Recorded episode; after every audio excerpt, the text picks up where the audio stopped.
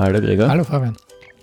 Ich habe heute ein Thema mitgebracht, das mich schon immer wieder in letzter Zeit beschäftigt hat. Mhm.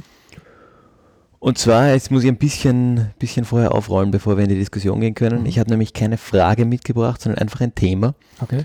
und würde das einfach mal andiskutieren und dann schauen, welchen Standpunkt du einnimmst Mhm. und ich würde dann halt den anderen einnehmen, dass wir zu einer Diskussion kommen. okay. Und zwar geht es im Grunde um das Thema Sozialunternehmertum. Ja. Habe ich ganz bewusst als eines der ersten Themen ausgesucht. Mhm. Und zwar gibt es da ja als für die Social Entrepreneurship, äh, für den Social Entrepreneurship Bereich oder die Definitionen um, um den Begriff Social Entrepreneurship gehen recht weit auseinander. Mhm. Und zwar gibt es da auf der einen Seite die ganz in die eine Richtung offene Definition, die sagt, es ist im Prinzip alles Social Entrepreneurship, was einen sozialen oder auch ökologischen Zweck verfolgt Mhm. und das mit marktwirtschaftlichen Mitteln tut. Mhm. Das ist am ganz am einen Ende und ganz am anderen Ende des, des Definitionsspektrums von Social Entrepreneurship ist im Prinzip alles, was irgendwie sich auf die Gesellschaft auswirken könnte.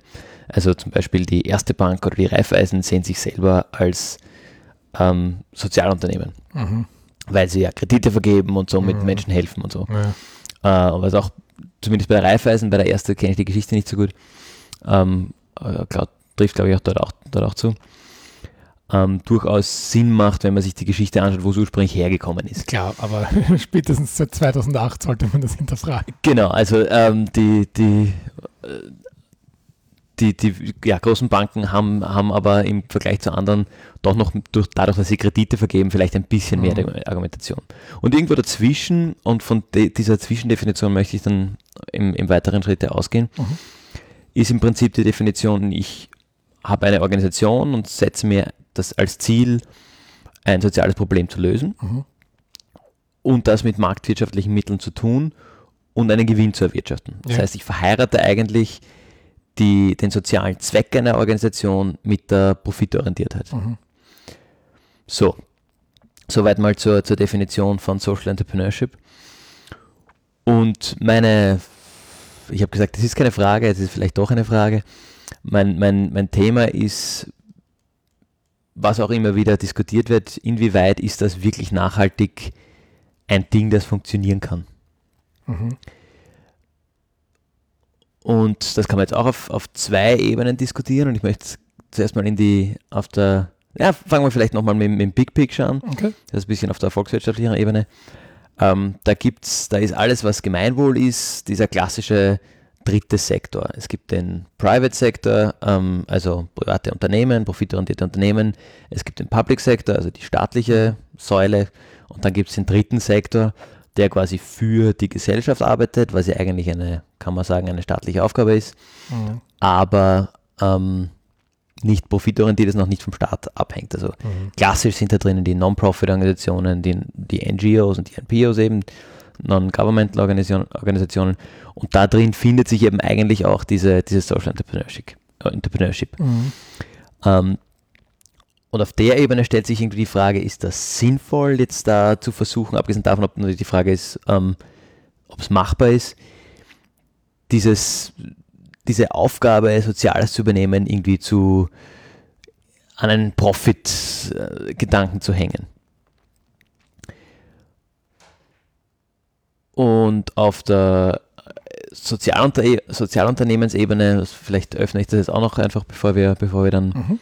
Äh, Diskussion wirklich losstarten, ist einfach meine, meine Frage irgendwo oder mein, mein Opener zu dem, zu dem Gespräch, ist es überhaupt möglich, wirklich nachhaltig, langfristig ein großes Unternehmen aufzubauen und diesen, diesen Spagat zu schaffen zwischen einem gesellschaftlichen Ziel und, und Profit, weil das ja eigentlich, wenn man jetzt intuitiv denkt, in den meisten Fällen nicht wirklich zusammengeht. Mhm. Fangen wir damit an. Gregor, was denkst du?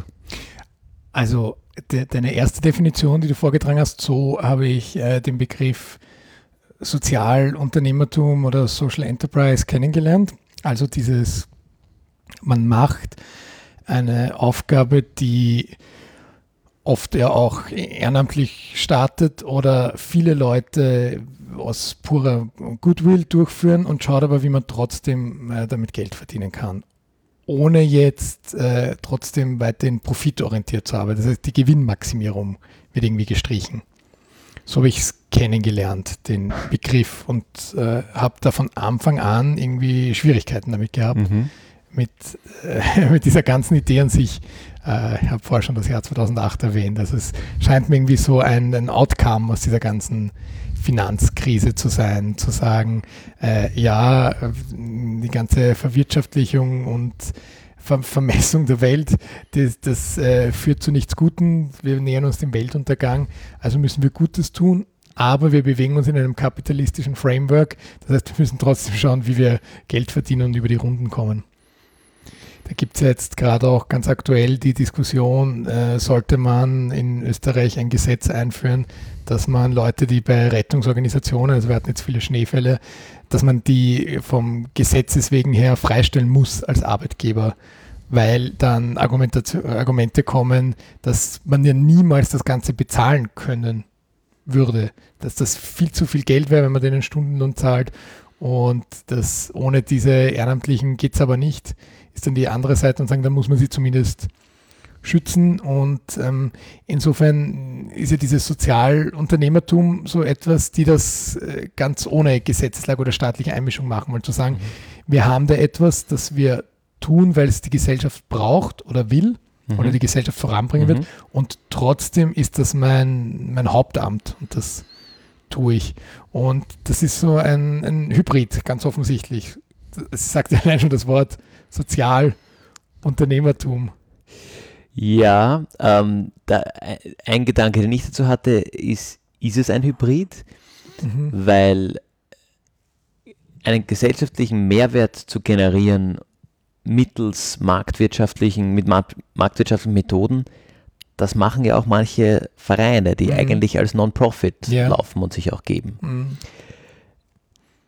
in dem Fall wäre eigentlich der große Unterschied nur das Branding. Mhm. Ja, Branding wir uns, branden, branden ja. wir uns als Sozialunternehmen oder branden wir uns als Non-Profit-Organisation? Ja, also da, in der Definition ist ja noch nicht unbedingt die Gewinnorientierung mhm. drinnen.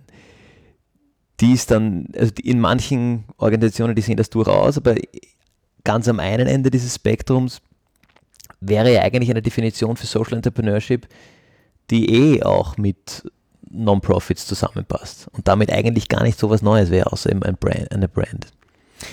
Ja, das, das Branding ist ja ein, ein, gutes Stichwort, was du da einbringst, weil äh, es ist eines so dieses Bescheidene oder ein bisschen noch altmodische, ja, wenn man sagt, wir sind ein Verein.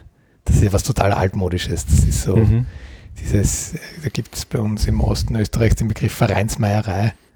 Also das ist so dieses, also es gibt ja absurde Zahlen in Österreich, irgendwie was über drei Viertel der Menschen sind in Vereinen nicht nur Mitglieder, sondern als Funktionäre tätig. Also, ähm, also wer kennt nicht irgendeine Kassier oder eine Obfrau von irgendwas oder Opferstellvertreterin ist ja auch ein sehr beliebter Job und oft trittst du irgendeinem Sportverein bei als Mitglied und drei Monate später bist du schon im Vorstand, weil das quasi so eine hohe Fluktuation ist, dass man da irgendwie nicht ein noch auskommt. Ähm, und dann wird man aber automatisch so ein bisschen weniger ernst genommen in der öffentlichen Debatte, kommt mir so vor, das ist auch meine Erfahrung. Mhm. Weil Verein, das sind die, die haben ein Interesse. Ja, also da ist, also von Mission ist man ja noch weit entfernt. Also ein Verein hat immer ein Interesse, ein gemeinsames, mhm. und das wird vorangetrieben. Und wenn das Interesse ist, wir wollen gemeinsam kegeln, mhm dann ist das das gleiche Interesse in der öffentlichen Wahrnehmung, zumindest durch die, durch die Politik, ist dann das gleiche wie wenn wir sagen, wir als Verein äh, haben das Interesse, äh, geflüchteten Menschen die deutsche Sprache beizubringen. Mhm. Das wird dann gleich mit dem Kegelclub wahrgenommen, die müssen die gleichen Geldmittel yeah. ansuchen und so weiter. Und ähm, da sind wir wieder bei der Branding-Sache, Geldmittel als Social Enterprise, Sozialunternehmen, darfst du dich plötzlich für Wirtschaftsförderungen bewerben, zum Beispiel. Oder kommst in andere, yeah. triffst doch andere Menschen. Ja? Also im also im Verein tragen auch viele Anzug, ist ja noch immer ein sehr männlich dominiertes Ding, so Vereinsfunktionäre. ja. Aber im, Ja, ähm, wir haben uns, glaube ich, die Positionen für heute noch nicht ausgesucht, aber äh, spinnen wir mal weiter. Ja, also ich es finde, gibt die, doch zum die Beispiel Diskussion den, geht schon in den, eine ganz spannende Richtung. Mhm. Es gibt ja zum Beispiel den, den Impact Hub in Vienna. Ja, eh der klassische, der klassische Ort für, für Sozialunternehmen. Ja, also du, du gehst dort ein und aus. Be- Beschreib du mal, weil ich war wirklich erst einmal dort und für mich ist aber das, das was mir einfällt, Sozialunternehmertum, ähm, denke ich gleich an den Impact Hub. Ähm, kann, kannst du den ein bisschen beschreiben mal, dass man sich was vorstellen kann? Also der Impact Hub ist eigentlich ein, ähm, ein Shared Office, also so ein, äh, wie sagt man da, wie ist der, der Office Space, ja also genau, ein so ein- so ein- Bürogemeinschaft. genau, also eine, genau, danke. Coworking Space. Das, Das, das war das Wort, ja. das ich gesucht habe. Genau, also ein Coworking Space für Sozialunternehmer eigentlich und Unternehmerinnen und Unternehmen. Die haben dort als Event-Locations zweite Räume, die man dafür nutzen kann, haben Meetingräume und dann kannst du dort quasi einen Tisch mieten oder ein, ein, dein, dein Office dort, dort rein mieten. Und sind in dem sind eigentlich ein klassischer Coworking Space, wo eben alle die drinnen sind, auf irgendeine Weise sich als Sozialunternehmen verstehen. Und ist damit da in Österreich zumindest das Hub für, für soziale Un- Unternehmen. Was wir, weiß nicht, ob wir das letztes Mal erwähnt haben, ich habe den Next Award Mhm. letztes Jahr ausgerichtet, also einen Preis für Sozialunternehmen. Da waren unter allen Bewerbungen zwölf Finalisten, Organisationen wurden ausgewählt und davon waren, glaube ich, acht oder zehn aus dem Mhm. Impact Hub. Mhm. Ähm, also es waren also es waren zwei nicht aus Wien und, und aus den übrigen zehn waren, glaube ich, fast alle zumindest, hatten zumindest mal den, Mhm. den Standort des- im, im Impact Hub. Und das eine oder andere, also neun waren es, glaube ich, äh, ja. Ähm, äh, Das eine oder andere Unternehmer, das da drinnen sitzt, an die habe ich nämlich schon gedacht mit meiner Mhm. Definition ganz am einen Spektrum, sind eigentlich keine profitorientierten Unternehmen. Mhm. Ähm, ich mag jetzt gar nicht irgendwie sagen, das ist gut oder schlecht, dass die halt da an dem Ende sind. Andere sind wieder durchaus profitorientiert und vor allem einige, die ich kenne, die dort angefangen haben, sind eigentlich normale Unternehmen, die halt den Vorteil haben, dass sie auch einen sozialen Mehrwert generieren mit der Dienstleistung oder dem Produkt, Mhm. das sie verkaufen. Okay, super, dann, dann haben wir unsere Rollen. Ja, also ich, ich finde, das, das ist dann wirklich Branding, zu sagen, wir sind Sozialunternehmen, wenn man nur unternehmerisch wirtschaftlich arbeitet und das ist halt zufällig was, wo auch Abfall. Also das, ich, ich verteufel das jetzt, ja, und ich sage, Ja. es ist nur gut, wenn man nicht gewinnorientiert arbeitet, sondern alles gleich reinvestiert in die Mhm. Mission. Mhm, okay. Das kann im Indirekt dann heißen, wir vergrößern unser Team, aber wir wollen schon, dass möglichst viele Leute unsere Mission erfüllen und nicht, dass wir ein, Okay. jedes Jahr mehr Gewinn haben. So, das sind jetzt unsere Rollen. Aber erzähl, erzähl weiter. von Impact Hub. Ja, also die, das war schon im, im Großen und Ganzen eigentlich der, der Impact Hub. Ja. Ähm, also einstellen werden sie mich wahrscheinlich nicht nach dem Pitch, das geht sicher wesentlich besser. Puh. Aber ich ich habe super, kann ich mich einstellen. Für, für mich ist der Impact Hub sowas wie das Social Silicon Valley, so ein bisschen. Weil, wie Ah, du sagst, da, da trifft man zusammen, da entsteht eine Idee, dann, dann geht man auch wieder weg. Aber da, da, man spürt so diese, diese positive und diese Aufbruchsenergie, wenn man dort ist. sehr schön. Ja, richtig. Also ich werde das, ähm, werd das weiterleiten. Ich sehe, glaube ich, im, Danke, danke. ja, seht demnächst wieder ähm, ein paar Leute von dort. Können sagen, wenn sie ihn suchen, können sie zum Krieger kommen. Gerne. ähm, genau. Weil, weil, jetzt so viel zu den, zu den Standpunkten vielleicht Mhm. noch. Ich finde das andere Ende aber, also das eigentlich gemeinwohlorientierte oder von mir aus auch, auch ähm, ökologisch orientierte Handeln mit marktwirtschaftlichen Methoden, aber ohne gewinnorientiert zu sein, Mhm. und das dann Sozialunternehmertum zu nennen, genauso eine reine Branding-Sache. Mhm. Weil, weil es eben eigentlich nichts anderes tut, als Non-Profits auch Mhm. machen. Weil außer eine Non-Profit ist ausschließlich von Spenden Mhm. abhängig, gibt es irgendwo irgendwelche marktwirtschaftlichen Tätigkeiten, Ja. um, um Geld reinzukommen. Ja, seien es, ähm, wofür war das, wo wir in der Schule immer diese Postkarten, war das das Ah, Rote so Kreuz? Oder? Jugendrotkreuz. Das Jugendrotkreuz, die haben im Prinzip diese Postkarten verkauft. Ja. Und das gesammelte Geld ist dann in einem guten Zweck zu, zugute gekommen. Ähm, oder halt dem, um das Jugendrotkreuz am, am Laufen zu halten. Das ist ja auch eigentlich ein, ein, ein Verein. Das Rote Kreuz sieht Ja, sich auch dezidiert als ein Mhm. solches, als einen solchen. Ähm, von dem her ist es natürlich eine, auch da eine Branding-Sache. Jetzt kann man, okay, jetzt kann man auf- an verschiedene Richtungen weiter, weiterdenken. Kann sagen, ist das notwendig, hier eine neue Marke aufzuziehen? Ist das vielleicht eine Zeiterscheinung, die ein bisschen aus diesem Startup-Hype überhaupt kommt?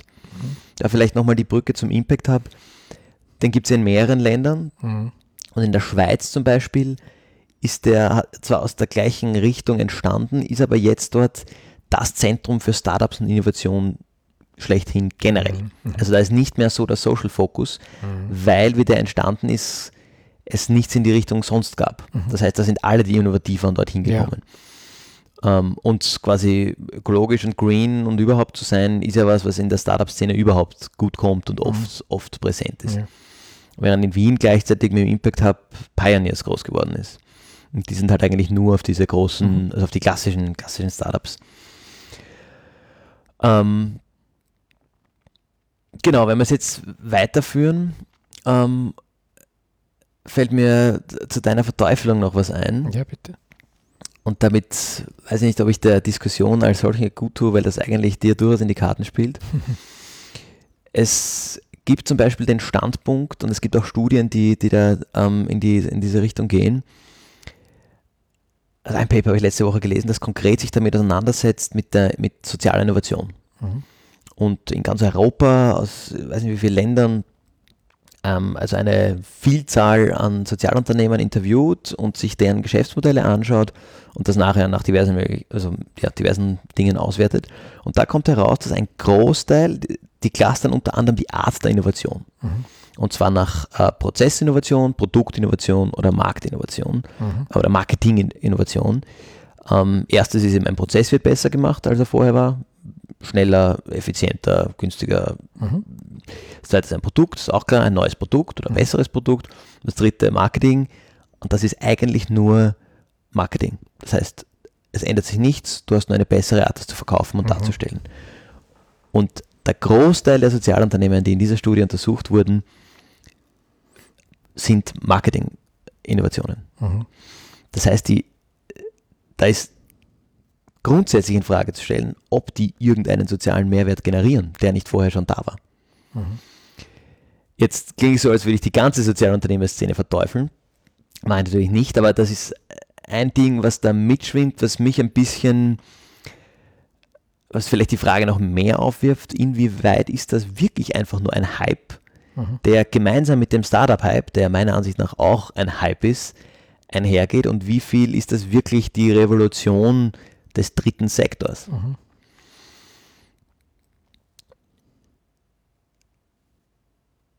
Jetzt habe ich mich fast schon auf deinen, auf deinen Stuhl gesetzt eigentlich. Ähm, aber um dem entgegenzuwirken, bringe ich jetzt noch meinen, mein anderes mitgebrachtes Beispiel, was nämlich für mich durchaus ein großartiges Sozialunternehmen ist, und zwar genau das. Arbeitet voll nach wirtschaftlichen Grundsätzen, Mhm. produziert was, verkauft das ähm, und will danach größer werden. Mhm. Expandiert, international, Ja. äh, ja, also das, wenn du dir nur quasi die, die Verkaufszahlen anschaust und völlig ignorierst, was das eigentlich ist, was die machen, äh, ist das ein durchaus gutes Unternehmen, das unternehmerisch geführt wird. Da werden äh, unternehmerische Entscheidungen, oder die, da werden die Entscheidungen primär unternehmerisch getroffen. Dieses Unternehmen ist Helios. Ich weiß nicht, ob du sie kennst. Nein. Die haben ein Produkt, äh, nennt sich Wadi und das ist ein quasi ein Deckel für eine Plastikflasche und den steckst du drauf, legst es in die Sonne und das desinfiziert das Wasser in dieser Flasche und macht es trinkbar.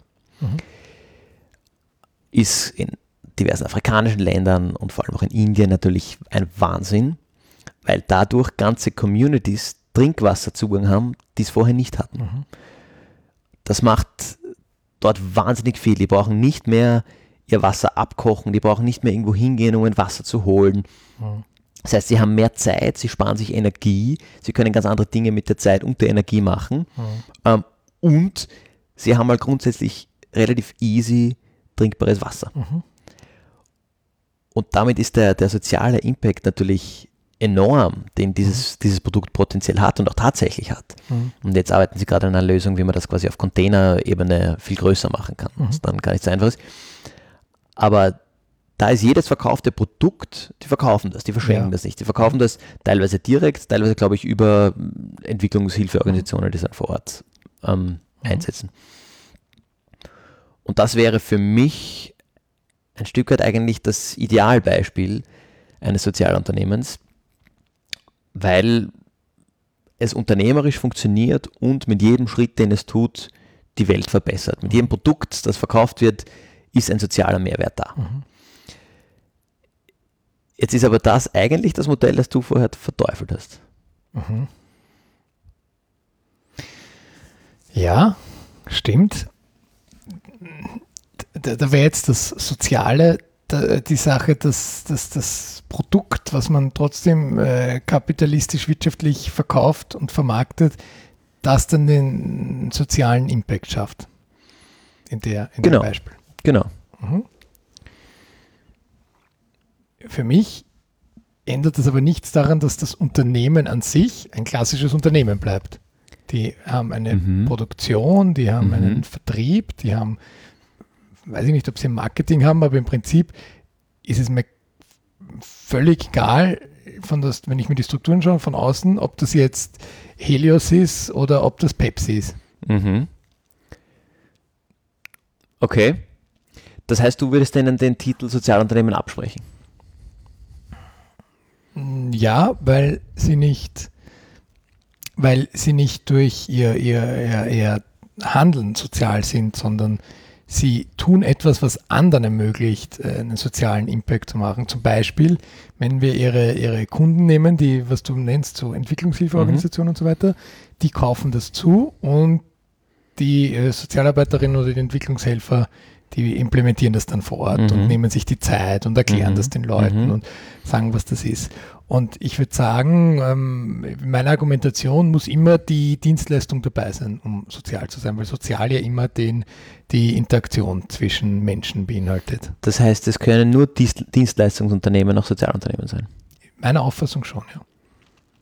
Okay. Das wirft für mich die nächste Frage auf. Wenn ich mir viele Sozialunternehmen anschaue, die ich Mhm. kenne, Ja.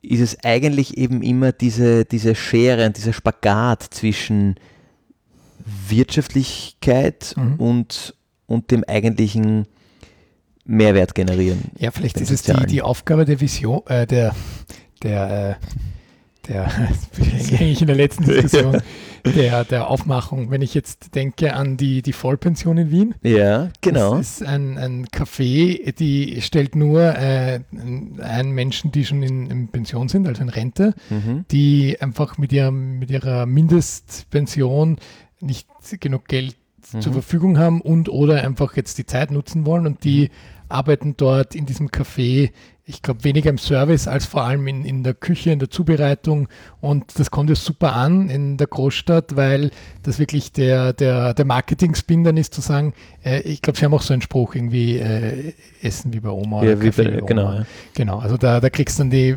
hausgemachten Kuchen und Mhm. die, die ganze Aufmachung ist ja so ein bisschen Mhm. wie, wie wenn man bei der Oma zu Besuch ist. Mhm. Genau, und da sehe ich den sozialen Auftrag ja schon mal darin, dass sie nur Menschen einstellt, die diese Mindestpension beziehen und die, Mhm. die ähm, von ihrer Überzeugung sagen, sie wollen was zurückgeben, vielleicht weil sie auch selbst nie Enkelkinder bekommen haben oder weil die in einer anderen Großstadt wohnen, Mhm. ja, was weiß ich, in Berlin oder London Mhm. und gleichzeitig eben, weil es ihnen finanziell hilft. Mhm. Und damit ist es für mich und ist das die Dienstleistung und nicht, dass sie dann selbst äh, Kaffee verkaufen Ja. Kuchen, sondern die soziale Dienstleistung ist, wen stellen wir an? Und wenn wir jetzt zu diesem Helios-Beispiel kommen würden und sagen würden, wir produzieren zu fairen Bedingungen in den Ländern, wo das auch verwendet wird, dann wird es für mich alles ändern. Okay, dann ja, sehe, was du sagst. Jetzt ist aber, ich mag die Vollpension sehr gerne ähm, und ich, ich nehme da jetzt ungern, aber doch mit Überzeugung den, den anderen Standpunkt ein. Und zwar zwei, zwei Punkte. Ja. Erster Punkt, die Vollpension als Organisation, um das machen zu können, was du sagst, was diese soziale Dienstleistung ist, nämlich Menschen einzustellen, die von ihrer Mindestpension nicht leben können, Mhm.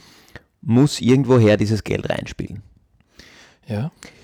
Um dieses Geld reinzuspielen, nach dem, der Methode, wie das die Vollpension momentan macht, arbeiten sie unternehmerisch. Sie verkaufen Om Oma-Kuchen und Ja. Cafés und so. Mhm. In diesen Prozessen ist dieses Kaffeehaus aber dadurch, dass es alte Menschen einstellt und dadurch gewisse Prozesse langsamer gehen, Ja. die- diese Menschen wahrscheinlich ein Stück weit schwieriger sind als der 19-jährige Student, der zum allerersten Mal einen Studentenjob macht und, Mhm. ähm, und arbeitet, sage ich jetzt mal, nicht ganz so effizient, nicht ganz so wirtschaftlich effizient wie ein anderes Kaffeehaus das könnte. Mhm. Das heißt, der wirtschaftliche Ertrag und da- das Geld, das reinkommt, ist womöglich ein Stück weit geringer, als es sein könnte, würden sie rein wirtschaftlich arbeiten. Richtig, ja. Das heißt daraus wieder, bin noch immer bei Punkt 1, Mhm. sie haben eigentlich weniger Ressourcen, Mhm. um alte Menschen zu unterstützen, als sie möglicherweise aufstellen könnten, wenn sie nur junge Studenten und Studentinnen einstellen würden. Ja, aber da denkst du wieder rein wirtschaftlich. Es geht ja nicht nur darum, dass sie Genau. finanziell Genau. die alten Menschen, sondern dass sie ihnen eine Aufgabe im Mhm. Leben geben. Und das führt mich zu Punkt 2. Ja, Die Zielgruppe der Vollpension in Österreich, das heißt, das sind, äh, das umfasst, glaube ich, alt, alte Menschen ab 65, soweit ich weiß, die eben von ihrer Pension nicht leben können äh, und auch kein soziales Netz haben, das sie da irgendwie mitträgt. Das heißt, die sind nicht nur finanziell arm, die sind auch einsam. Mhm. Und diese Zielgruppe umfasst, ich, nicht- ich glaube, ich habe es richtig im Kopf, mit 60.000, 65.000 Leute in Öst Österreich, sowas in der Mhm. Größenordnung. Jetzt stellt die Vollpension in Wien wie viele Leute ein? vier, fünf. Ah, Ich glaube, es sind sogar mehr. Ich glaube, es sind alle geringfügig, damit sie ihre Pension nicht verlieren. Also ich Mhm. glaube, es sind um die 20, 25. Ist aber immer noch ein geringer Prozentsatz. Ja, klar. Das heißt, die gesamt soziale Verbesserung in der Gesellschaft Mhm.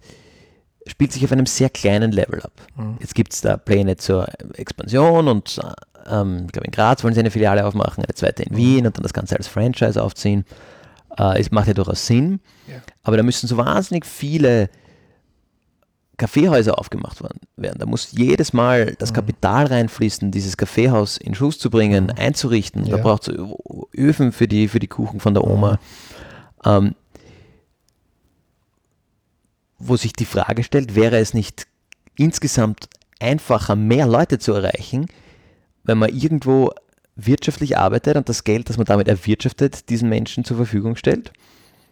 Nach einem äh, gewissen Schema, wäre es dann nicht leichter, mehr Menschen, die in ihrer Pension nicht von der Pension leben können, ihr, ihr Leben zu erhalten, indem sie zum Beispiel, indem geförderte Wohnheime für, für alte Menschen gestaltet werden, die dann dort wohnen und, und leben können. Dadurch haben sie den sozialen Austausch untereinander und das Ganze ist finanziert über eine hochwirtschaftliche Kaffeehauskette, die den gleichen Marketingbonus hat, weil sie nach wie vor sagen können, das kommt al- alten Menschen, die, die einsam sind oder anderes einsam wären, zugute.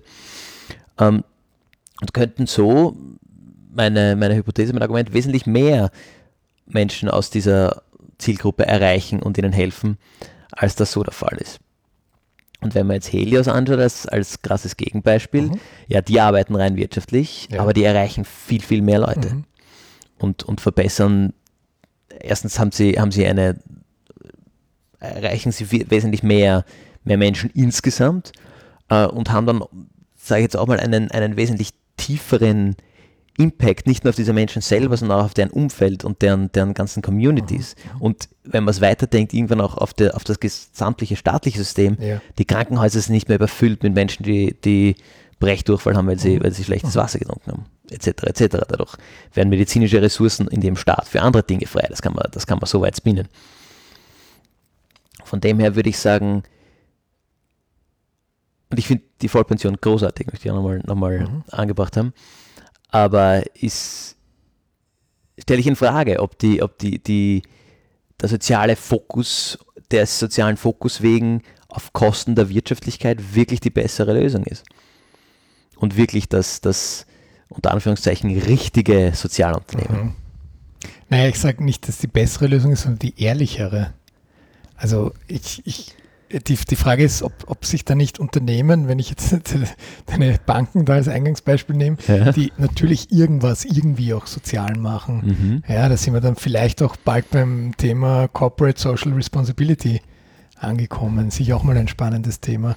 Da, zu sagen, wir, wir einvernehmen uns das, weil eben nach 2008 die ganze Wirtschaft und Finanzwelt so ein, ein schlechtes Image bekommen hat, dass wir jetzt alles ein bisschen Welt retten wollen. Und vielleicht sind die Helios da ja auch ähm, ähm, reingestolpert, indem dass sie das jetzt produzieren. Ich kenne da die Firmengeschichte zu wenig, aber im Prinzip, wenn, ich weiß nicht, stellen sie auch, stellen sie auch ähm, Schrauben her oder andere Einzelteile für, für irgendwelche Autos oder sowas? Also nein, nein, äh, Helios hat schon gezielt diesen, dieses Ziel. Mhm. Da, da ist schon meines Wissens schon auch von Anfang an eigentlich die soziale Wirkung als, als Ziel im Vordergrund ja, Du, du gibst mir natürlich mit Helios eine, eine taffe Aufgabe, weil die auch von ihrer Organisationsform sehr partizipativ und so weiter und, und ja eigentlich intern auch sozial und mitarbeiterinnenorientiert aufgebaut sind. Insofern ähm,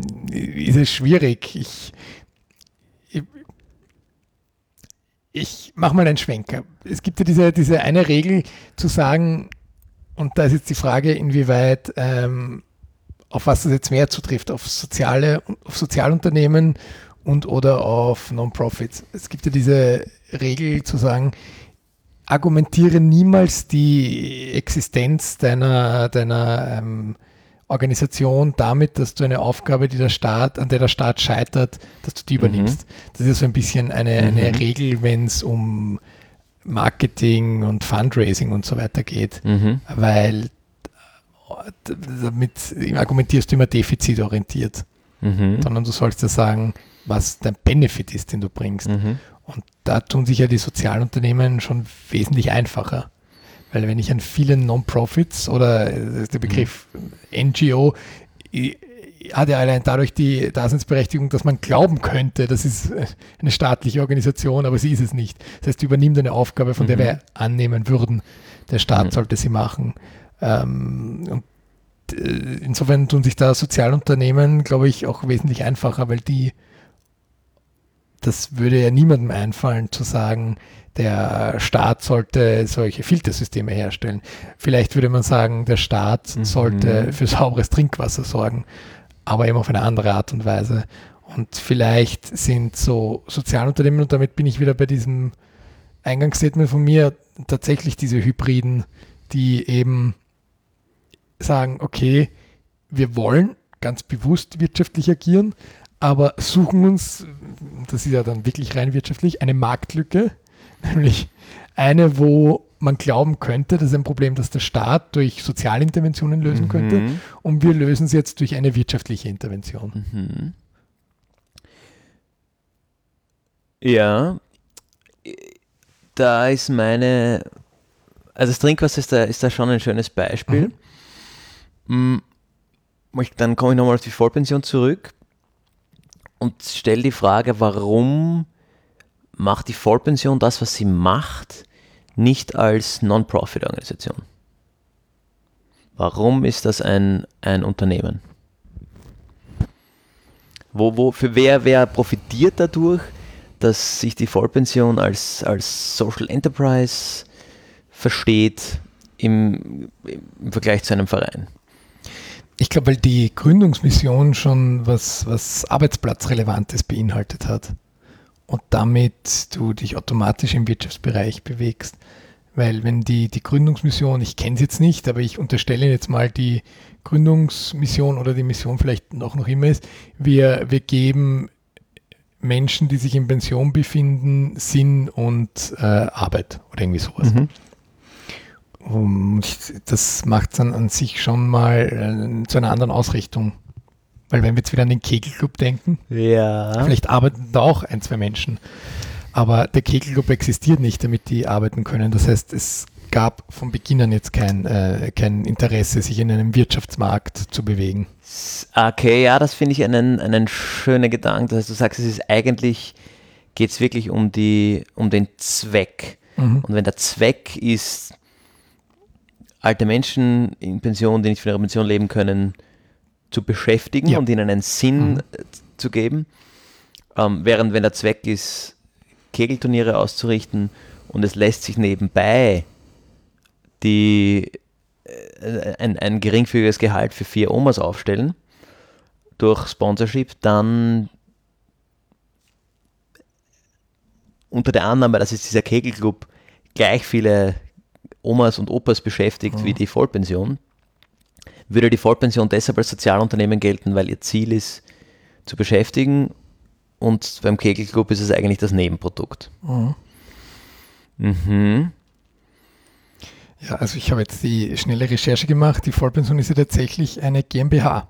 Genau, ja, ja. Die mhm. Mitgliedschaft bei der Wirtschaftskammer und so weiter. Genau, ja, ja. Das in, und äh, 35.000 Euro Stammkapital, das sind ja auch Sachen, wo ich sage, dieses Kapital könnte bei einem Verein unmittelbar umgesetzt werden. Mhm. Damit könntest du, weiß nicht, wie viele äh, Pensionisten und Pensionistinnen für einen gewissen Zeitraum. Ja, eine Vollzeitstelle, ja. Könntest du sogar eine Vollzeitstelle, also genau. Kannst im Prinzip eine Vollzeitstelle ein Jahr lang kann man sagen, es sind zwischen acht und zehn geringfügige Stellen, ja, je nachdem, ob man sie voll ausschöpft oder nicht. Genau, das heißt, du könntest eine Person zwischen acht und zehn Jahre geringfügig anstellen. mhm. Und da würde mich jetzt interessieren, und das können wir vielleicht beide nicht beantworten, hm. Ähm, wo wirklich der Benefit ist. Ja. Weil es gibt ja auch wieder andere äh, Organisationen, die sich durchaus als Sozialunternehmen verstehen oder solches auftreten, aber als Verein eingetragen sind. Ja, ja. Und da, ich meine, da ist es ja sowieso nur eine Branding-Sache. Mhm. Ja, vielleicht hat es ein bisschen was mit, mit Mut zu tun. Ich weiß nicht. Irgendwie äh, Verein zu gründen ist ja total einfach. Du brauchst mindestens zwei Menschen, mhm. die sich in einen Vorstand stellen und dann gehst du zur Bezirkshauptmannschaft und bringst mhm. Statuten mit. Ja, die kann, kann, man sich aber auch von diversen mhm. Vorlagen, mhm. unter anderem sogar vom äh, Ministerium äh, runterladen und mit mhm. dem gehst du hin und dann hast du eine juristische Person auf einmal unter der du arbeiten kannst. Also wesentlich einfacher, als da jetzt eine, eine Firma einzutragen. Aber was bleibt dir versperrt? Die ganzen Wirtschaftsförderungen. Ja, das ist natürlich ein, ein, ein spannendes Argument. Das würde mich interessieren, wie viele Förderungen es da wirklich gibt. Mhm. Ähm, wenn ich jetzt überlege, was ich so von, von Förderungen aus der FFG weiß, bin ich mir gar nicht sicher, zu welchen Förderlinien Vereine zugelassen sind. Es gibt tatsächlich welche, wo Vereine auf mhm. Förderung mhm. einreichen können. Aber du hast schon recht, das ist natürlich, und selbst wenn es geht, hast du natürlich ein anderes Standing, wenn du sowas als, als mhm. GmbH auftritt, ja, ja. als wenn du auftrittst, als wenn du als Verein auftrittst. Aber da sind wir ja wieder beim, beim, beim Branding vom Beginn, weil so ein bisschen ist es ja ein, ich will jetzt nicht sagen ein Etikettenschwindel, aber es ist eine Etikettierung. Ja? Du überlegst dir ganz bewusst, aber dann natürlich, da bist du dann auch eine GmbH und eben kein Verein. Also da hast du tatsächlich eine andere Rechtsform. Aber du entscheidest dich bewusst dafür zu sagen, ich werde wirtschaftlich agieren mit einem sozialen Auftrag. Mhm. Und die Frage ist vielleicht nicht, ob der Berechtigung oder ob der Unterscheidung, sondern für, für manche passt und für andere nicht. Und eben meine Unterscheidung wäre da zu sagen, der Verein äh, hat vielleicht tatsächlich einfach dieses Interesse, was vorangetrieben wird. Und das Sozialunternehmertum will schon den, den Schritt drüber hinausgehen, es ist schwierig in Worte zu fassen, ja. Weil Was meinst du mit der Verein, das Interesse, das vorangetrieben wird? Welches Interesse? Das Soziale Interesse? Dieses gemeinsame Interesse, eben Kegelclub, die wollen Kegeln okay. Das ist jetzt noch okay. nicht. Äh, es ist insofern trotzdem auch in irgendeiner gewissen ähm, Sinne der Gemeinschaft dienlich, vielleicht jetzt nicht der Gesellschaft, aber mhm. wenn es im Dorf keinen Kegelclub gibt, dann wird die Kegelbahn leer stehen und irgendwann, weil sich das einfach wirtschaftlich nicht rentiert.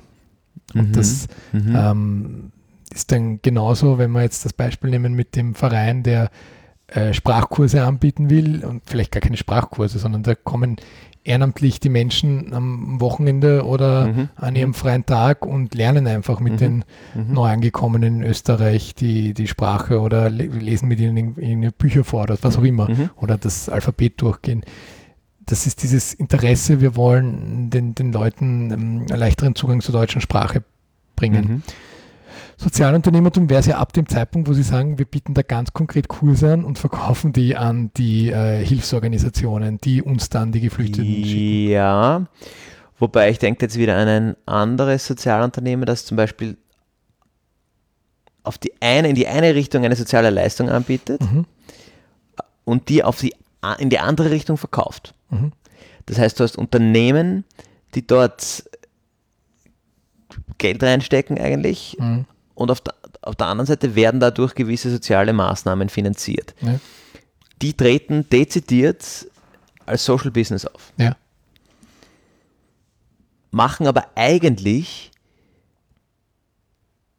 also arbeiten in meiner Wahrnehmung kaum nach wirtschaftlichen Maßstäben per se, weil Geld auf der einen Seite wirklich zur Unterstützung dieser Maßnahmen oder durch mhm. eine, eine ganz andere Sache, die da verkauft wird, reinfließt und auf der anderen Seite diese, diese Leistung Leuten zur Verfügung gestellt wird, die nicht dafür bezahlen mhm. und eigentlich keine, keine Gegenleistung bringen müssen und wahrscheinlich auch nicht können. Also da, da ist schon, ich stelle hier nicht den, den sozialen Mehrwert in Frage, der ist, der ist ohne Frage da. Die, der Kern ist nur, dass da eigentlich, und das passiert öfters, eine Querfinanzierung da ist. Mhm. Du hast eigentlich auf der einen Seite irgendeine Art von Vertrieb, du irgendein ein Produkt, eine Dienstleistung verkaufst und damit finanzierst du dir, was mhm. du eigentlich für die Gesellschaft machen möchtest. Jetzt ist das aber das genau gleiche Modell, wie es zum Beispiel ein Basketballverein macht. Mhm. Die verkaufen in die eine Richtung Sponsoring, mhm. Werbeflächen, ja. Flächen auf den Basketballdressen, mhm. jada, jada, jada. Und auf der anderen Seite geht es darum, zum Beispiel, wenn es ein, ein Jugendverein ist, ich denke jetzt an die Lions in Dreiskirchen mhm. zum Beispiel, geht es darum, jungen Menschen, junge Menschen mit dem Sport, ich glaube, es geht ja nicht nur um den Sport, sondern schon auch irgendwie ein, ein tolerantes Zusammenleben und so. Ja, ganz, ganz klar, ja. Ähm, das heißt, da wird die, der soziale Mehrwert, der hier generiert wird, über etwas finanziert, wo das, wo das Geld reinkommt, da ist durchaus ein wirtschaftlicher Handel da. Du gibst mir mhm. Geld, ich gebe dir Werbeflächen. Und bis zu einem gewissen Grad könnte ich dieses Geschäft wahrscheinlich auch machen, ohne die soziale Mission auf der anderen Seite zu finanzieren. Ja, aber der, der Unterschied ist schon, sie verkaufen ja nicht ihr Produkt. Im, Im, schlimmsten Sinne sagst du, sie verkaufen ihren Namen, ja, wenn irgendwo ein Sponsorship ist. Das ist ja äh, bei mir in mhm. der Kulturinstitution das Gleiche. Da sind ja noch irgendwelche Logos auf den Programmheften drauf mhm. oder Inserate. Mhm. mhm. Aber du verkaufst ja nicht das Produkt an sich. Das heißt, was anderes wäre, wenn mhm. sie sagen würden, ihr kauft die, absurdes Beispiel, aber wir können uns gar nicht vorstellen, aber bei eurer We Weihnachtsfeier werden, werden unsere Mannschaften gegeneinander spielen und mhm. ihr sitzt im Publikum und schaut zu und sonst darf da niemand zuschauen. wir spielen nur für euch ja, Basketball. Ja. ja, und so ein bisschen, das vielleicht so zu sehen. Das heißt, im Prinzip, was gesagt wird, ist, wir verkaufen euch ja nur die Werbefläche. Das heißt, die Leute, ja. die kommen, weil sie unser Tun leibernd finden, die äh, mhm. sehen auch, also während des Match halt bewusst oder unbewusst diese Werbefläche, aber die kommen nicht, um die Werbefläche zu sehen, sondern die kommen, um, ja. um äh, den, den Outcome zu sehen, wie genau. die Jugendlichen mhm. da an, an ihre Grenzen gehen, wie sie sich auspowern, mhm. wie sie mhm. miteinander was tun, mhm. kooperativ und so mhm. weiter. Mhm. Und da ist dann ganz klar, dass ich äh, äh, eine, einen Basketballverein, besonders wenn man jetzt auf den Jugendaspekt schon, niemals als Sozialunternehmen bezeichnen würde spannend. Es gibt nämlich Organisationen, die sich als Sozialunternehmer bezeichnen und genau mit solchen Businessmodellen arbeiten. Okay. Ich denke zum Beispiel an Sindbad. Mhm. Das ist eigentlich ein, ein Mentoring-Programm für, ähm, also da, da die, ein, ein Mentoring-Programm, um, um Menschen mit weniger, ja. junge Menschen mit weniger Zugang mhm. zu gewissen, zu gewissen ähm, Ausbildungen, mhm. diesen, diesen Zugang zu geben. Mhm. Und da, die haben auf der einen Seite quasi die Mentoren und die Mentees, diese Ja. Menschen, wo es dann ja, eben gewisse Events für die gibt, finanzieren sich aber über eine ganz andere Schiene. Mhm. Und die treten dezidiert als Social Business auf. Mhm. Was jetzt für mich im, im Businessmodell eigentlich kein großer Unterschied zu, zu den Lions in Dreiskirchen wäre. Mhm. Ich glaube, ich habe was noch Näheres gefunden. Und Äh, zwar? Watcher Do, das ist vielleicht das bekannteste Beispiel, was wir heute nennen. Ja. Das ist diese Online-Videoplattform, wo du ähm, einen Einblick in ein Berufsbild bekommst.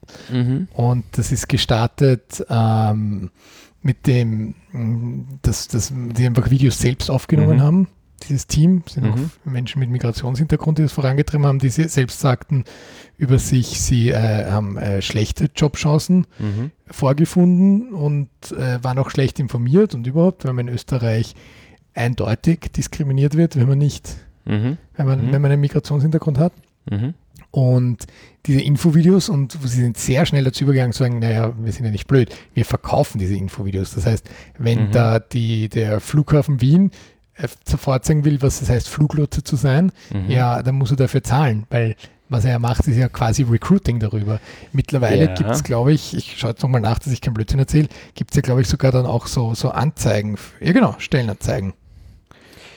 D- Jetzt wäre aber trotzdem meine Frage, was ist konkret der soziale Mehrwert? Der soziale Mehrwert, den sie generieren, ist, dass sie Jugendliche informieren. Also sie machen sogar auch Workshops und da, da ist genau das. Also sie gehen in Schulen, machen Workshops, wo sie einfach Berufsorientierung anbieten.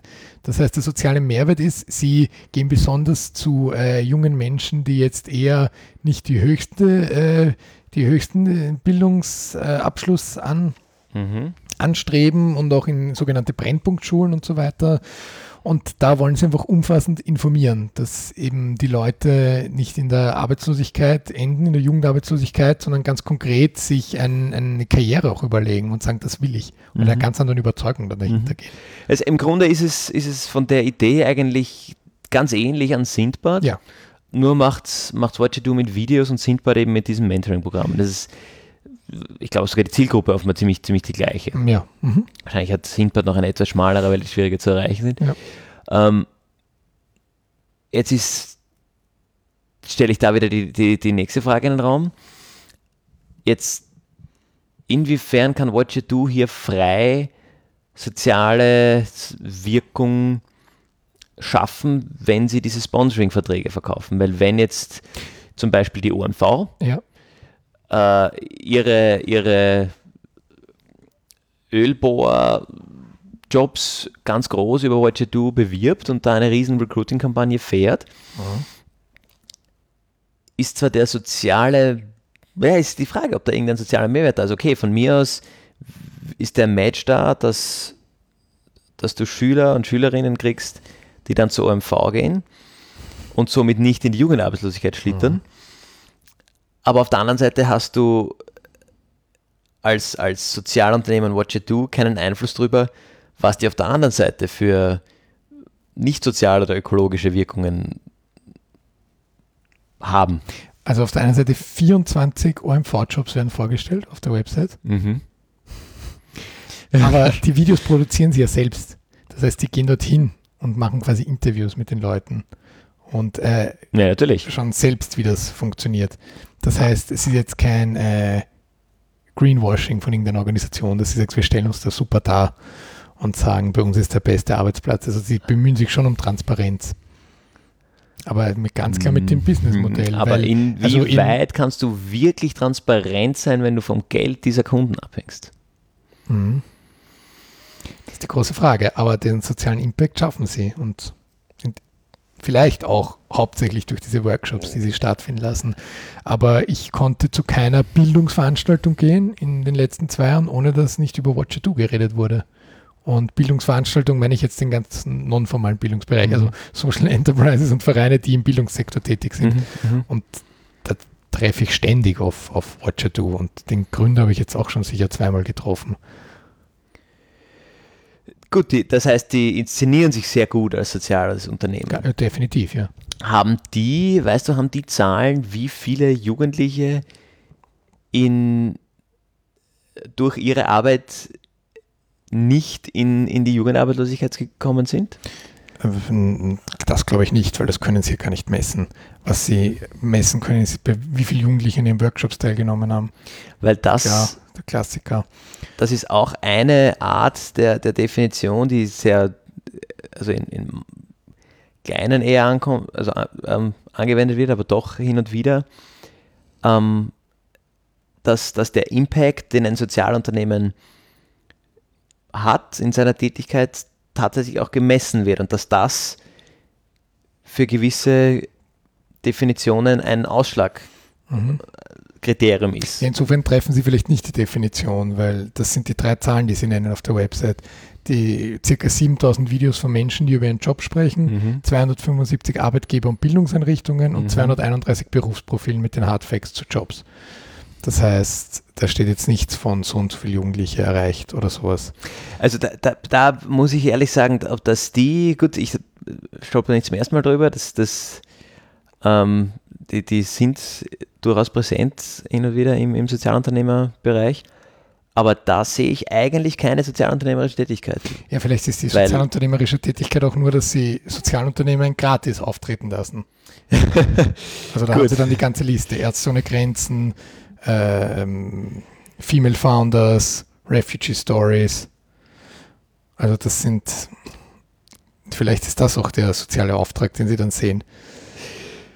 Das ließ ich mir vielleicht noch eher einreden, wobei das dann das schon mehr ähm, die, die Corporate Social Responsibility für mich wäre. Gut, aber ich stelle die andere Frage, wenn, wenn ich jetzt sagen würde, ich möchte, dass Jugendliche, und das ist mein Anliegen, dass die Berufsorientierung ja. haben, ich mache das jetzt ehrenamtlich ich mache so einen mhm. Blog, dann mhm. bin ich, dann bin ich ja der, der gute Samariter und ich mache was, ein, ich mache ein klassisches Non-Profit. Und jetzt sage ich aber, ja. ich bin ja nicht blöd, die Unternehmen, die dort auftreten, sollen gefälligst auch zahlen. Also bin ich plötzlich ein Sozialunternehmer. Also wenn wir, wenn wir es so betrachten aus der Gründungsgeschichte raus, ist es vielleicht schon legitim. Ja, das lässt sich vielleicht gewisserweise argumentieren, wobei ich dann nicht noch immer nicht wirklich sehe, weil sie, also Xing macht ja nichts anderes.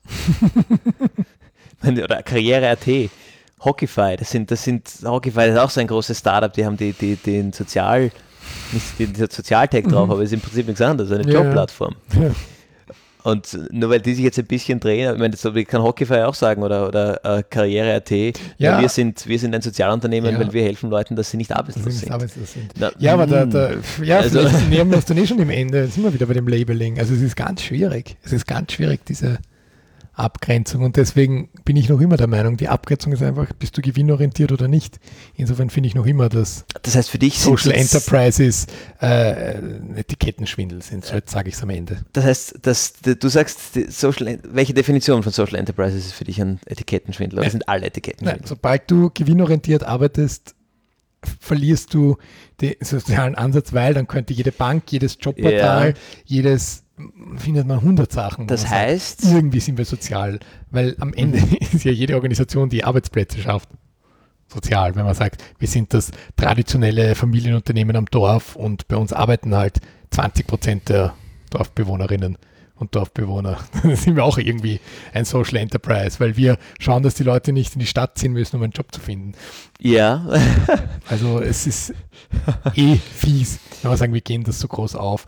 Ein Endeffekt ist, glaube ich, wenn die Organisation von sich überzeugt ist, dass sie ein Social Enterprise ist und das argumentieren kann, ist es natürlich valide und legitim wenn sie das für sich so äh, überzeugend rüberbringen kann. Und das ich glaube, man findet es eh spätestens heraus, wenn es ein tatsächlicher Etikettenschwindel ist. Ja.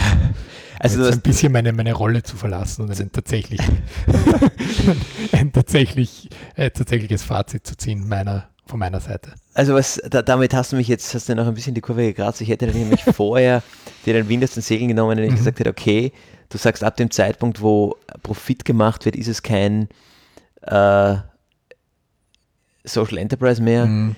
dann würdest du ja eigentlich buchstäblich die Non-Profit-Organisation mit dem Social Enterprise gleichsetzen.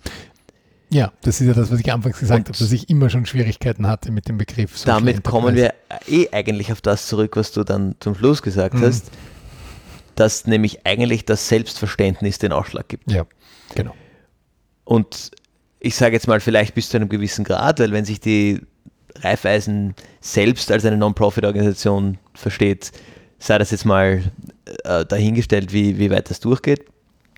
Aber am Ende des Tages kommt es wohl darauf an, wer sich selber, ob wie sich eine Organisation selber versteht. Das heißt, oh. ähm, es macht natürlich den Etikettenschwindel relativ einfach. Es gibt jetzt, ja, ja also jetzt, spannend, ähm, im Endeffekt sind wir eh da, da drin, drin ist eben der gleichen Punkt, den, mit dem ich eigentlich schon in das Ganze reingegangen bin. Es gibt mhm. da keine klare Abgrenzung, es gibt ja, keine klare, klare Definition, die irgendwie überall Sinn macht.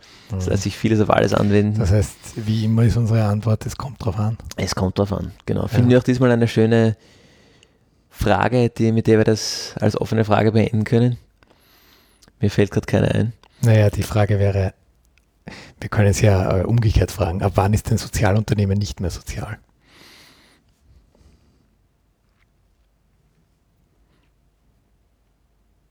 Ja. Wir freuen uns über Diskussionsbeiträge. Besten per E-Mail. geplauder.gemeinwohlgeplauder.org, aber es gibt auch eine Kommentarfunktion in unserem Blog gemeinwohlgeplauder.org. Fabian, was möchtest du heute empfehlen? Ich möchte heute ein Buch empfehlen. und zwar. Tell me more. äh, von. Jetzt, jetzt sprich's aus. Frederick Laloux. Der hat geschrieben Reinventing Organizations. Ein, ich glaube, 300 Seiten Schmöker für ja. ähm, Manager. für, für, danke, danke. Ich habe ihn gelesen. Und da geht es eben um, um Organisationsstrukturen und, und quasi mhm. ähm, sinnstiftende Formen der Zusammenarbeit in Organisationen. Mhm. Und da gibt es jetzt eine großartige visualisierte Version davon, mhm. Weil er dann doch drauf gekommen ist, das schreibt er im Vorwort dieser visualisierten Organis äh, Organisation, dieser visualisierten Version des, dieses mhm. Buches, dass die Zielgruppe seines eigentlichen Buches oft nicht die Zeit hat, einen 300 Seiten Schmöker zu lesen. Ah, also bin ich doch kein Manager. Ähm, und deshalb, genau, ein richtiger Manager bist du erst, wenn du Reinventing Organizations nicht gelesen hast, weil du die Zeit nicht hast. Perfekt. Aber wenn du die visualisierte Version ja. durchgeblättert hast. Durchgeblättert. Das heißt, ich empfehle Reinventing Organizations visuell von Frédéric Laloux, illustriert von Etienne Appert. Wunderbar.